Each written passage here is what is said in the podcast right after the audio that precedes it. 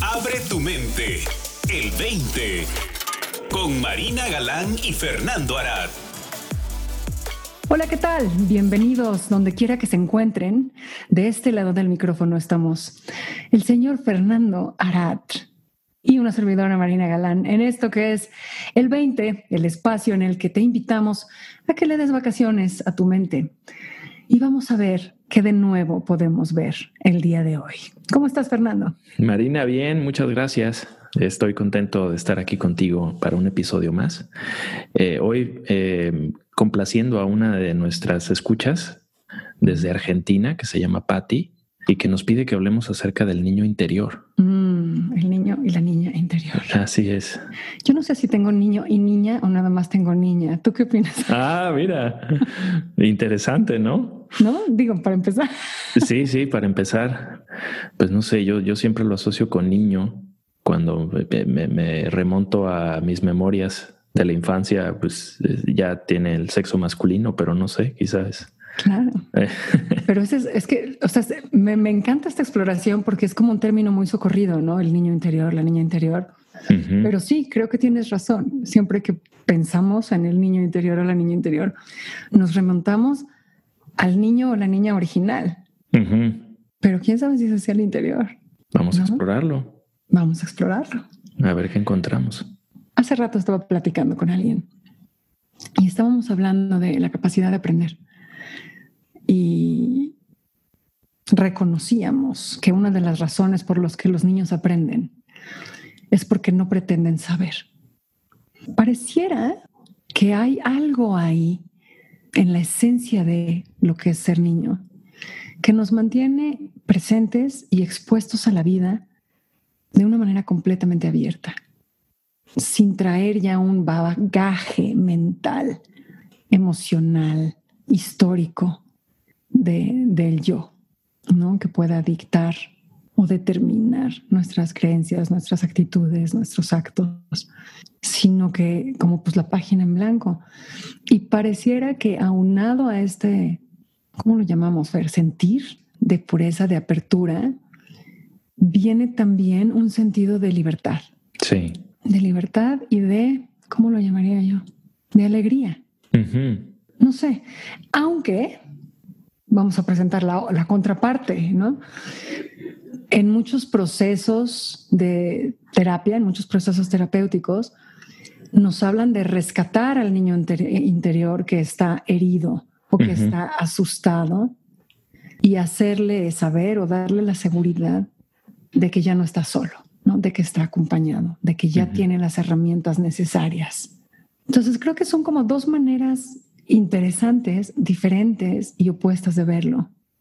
¿Qué opinas, Fer? Me parece muy interesante porque tenemos estas dos, eh, digamos que dos posibilidades, dos eh, experiencias de la niñez que abarcan eso que tú mencionas, la libertad, la capacidad de aprendizaje, eh, la curiosidad natural que tenemos cuando somos niños y que no la perdemos, pero que de cierta forma tiene una apertura más, más amplia cuando empezamos a, a explorar quiénes somos y qué, qué, es esta experiencia en la que nos encontramos, ¿no? Que definitivamente también yo creo que viene acompañada de ese, ese gozo natural eh, que viene con el ser niño y de no vivir necesariamente atrapado también en las nociones del tiempo, ¿no? Eso me parece muy curioso de cuando, cuando eh, convive uno con niños, de acordarse de esa, esa forma de vivir la vida, ¿no? En donde si le dices a un niño que quiere ir a un parque y le dices que lo vas a llevar en una semana, para ellos una semana no existe, ¿no? Es como, ¿qué, qué es eso? No entiende, ¿no? Eh, es, es parte de la experiencia de ser, ser un niño, de no necesariamente vivir en el tiempo como nosotros los adultos ya estamos acostumbrados a vivirlo, percibiendo lo que es la distancia tanto del pasado como hacia el futuro. Ellos viven solo en el presente.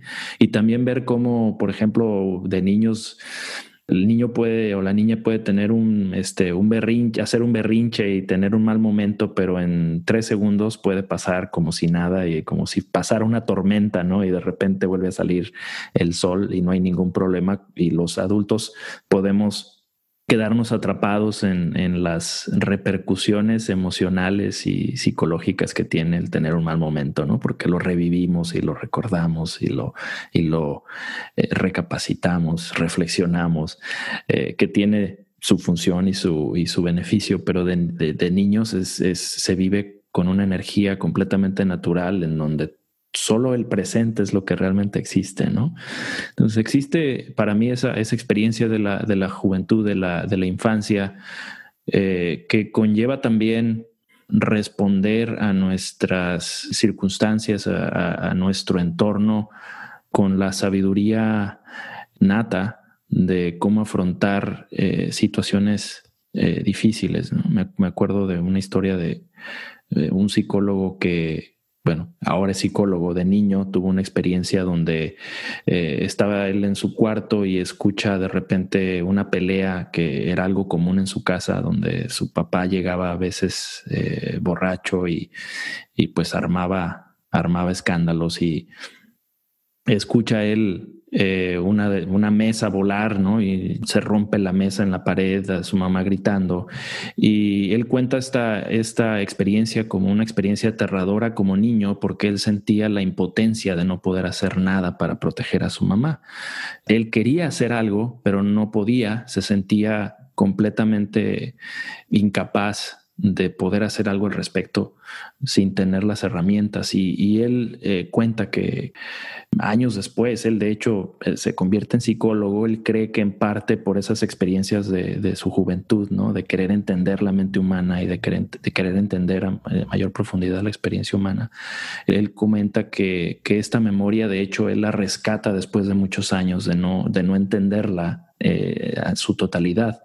Y vio cómo esa sensación de impotencia lo llevaba a, ciertos patrones de conducta en, otro tipo de, obviamente en otro tipo de circunstancias ya en su versión adulta, pero que, que tenía esta, esta sensación de, de incapacidad o de no poder enfrentar ciertas conversaciones difíciles, por ejemplo, con colegas en la universidad, etcétera.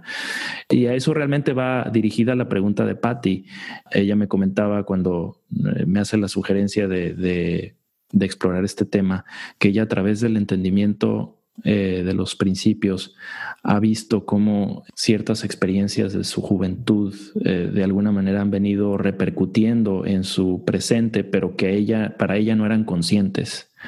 Para ella, como parecida esta historia de este psicólogo, muchas de estas experiencias de su infancia han estado eh, como le han caído veintes al respecto que no los tenía claros que tenían que ver con algunas experiencias de su infancia. Yo no he tenido ese tipo de experiencias, no sé si tú, Marina, las has tenido. Sí, eh, yo sí. Sí, tú sí. bueno, a lo mejor no son conscientes para mí todavía. Y de hecho, sí, una amiga psicóloga me dijo, ¿has sufrido de trauma? Y le dije, no, pues realmente no, he vivido una infancia. Dice, es que no todos se acuerdan. Ah. y sí me quedé pensando, dije, pues bueno, déjame ver si...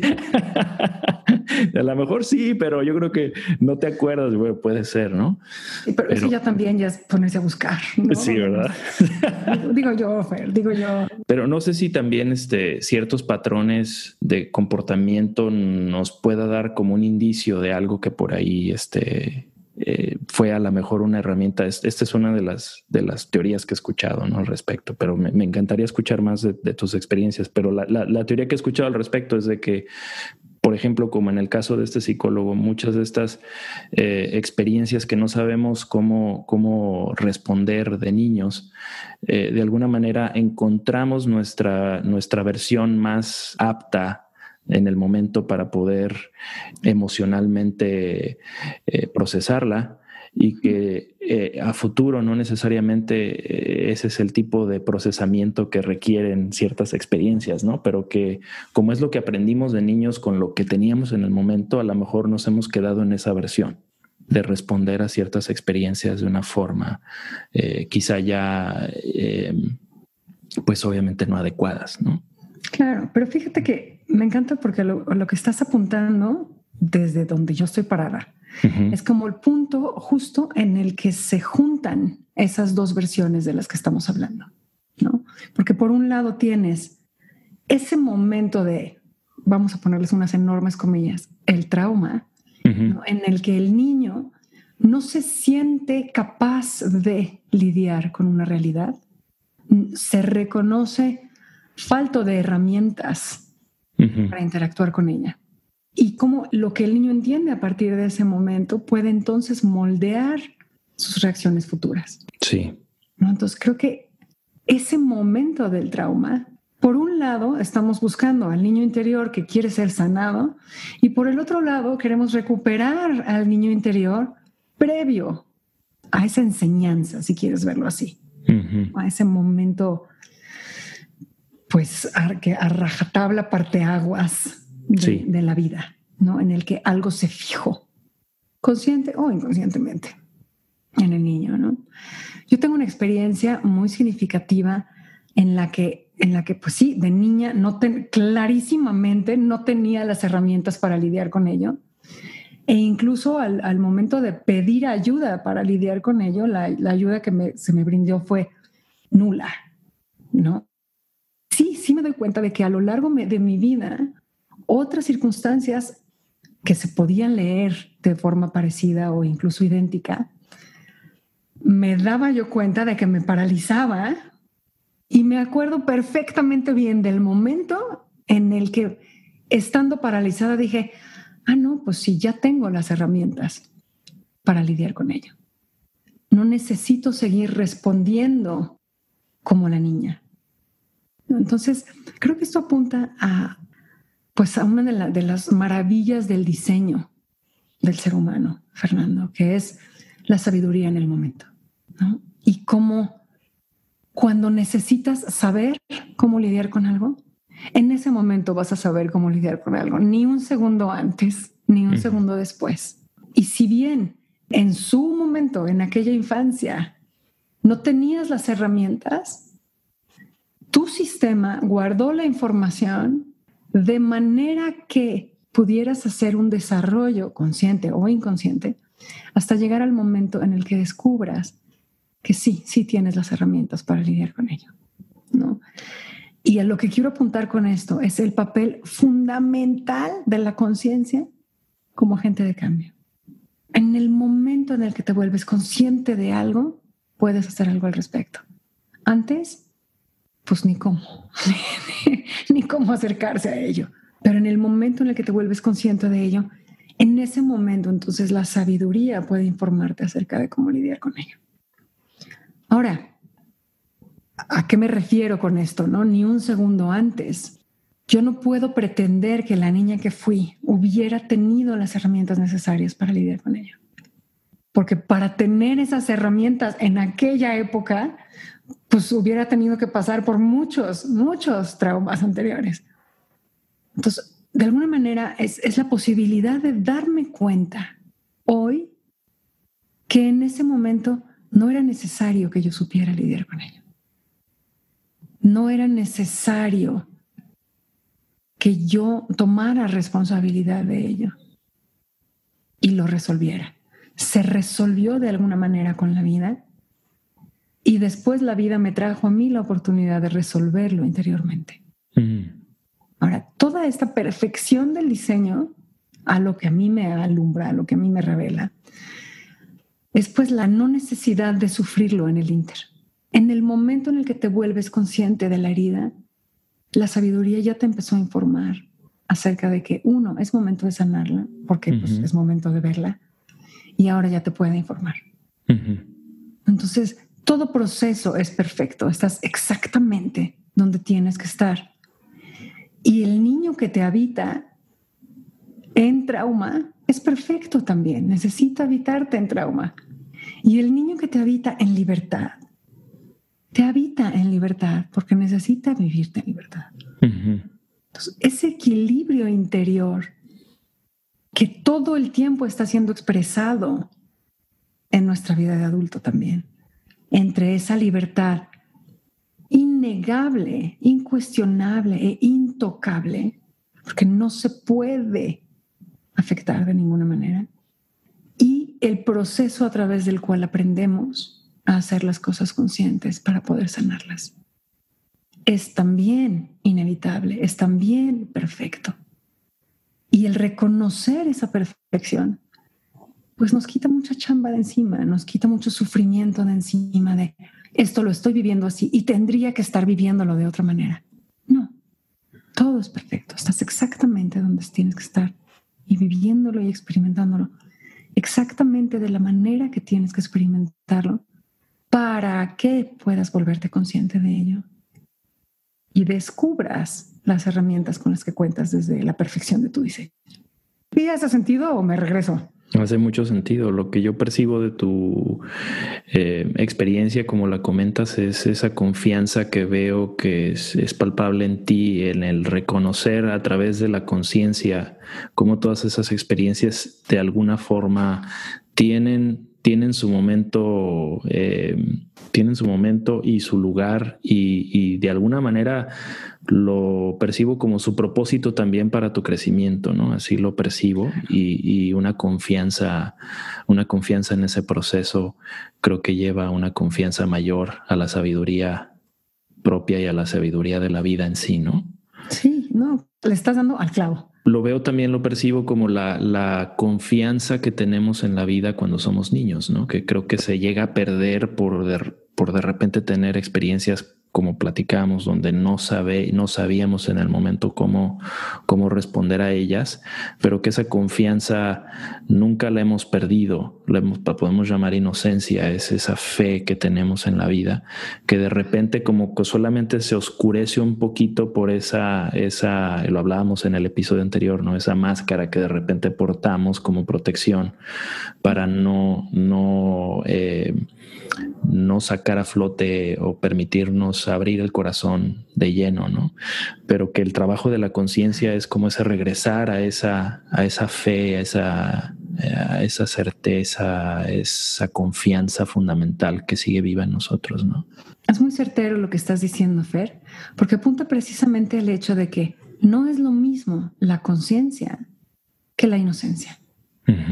Completamente entregado a la vida, pierde la confianza, se oscurece la fe y después se recupera desde la conciencia plena, que ya no es inocencia, pero puede llegar a ese mismo nivel o a ese mismo grado de entrega y de, confianza y de fe, de rendirse ante la vida y entregarse a ella, sabiendo que sabe, que sabe lo que hace.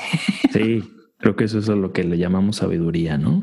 Exacto. Entonces es esa constante invitación a regresar al inicio, pero con ojos nuevos. Mm. O más grandes, ¿no? Claro. regresar al niño interior, pero con ojos nuevos. Mm. Ya, ya desde, una, desde una inocencia aprendida, entendida, explorada, conocida y reconocida como nuestra mejor opción. Sí. Entonces creo que la invitación pues termina siendo esa.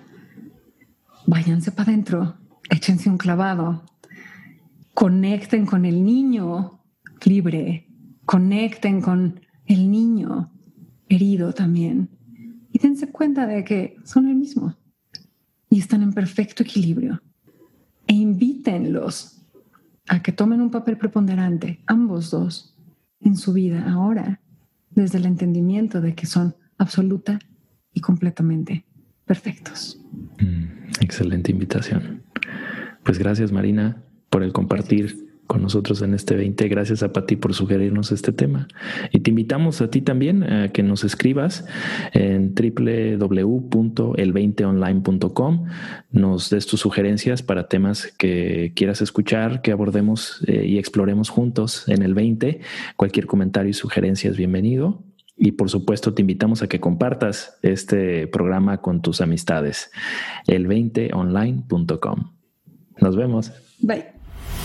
Para más, visita el20online.com. Abre tu mente. El 20.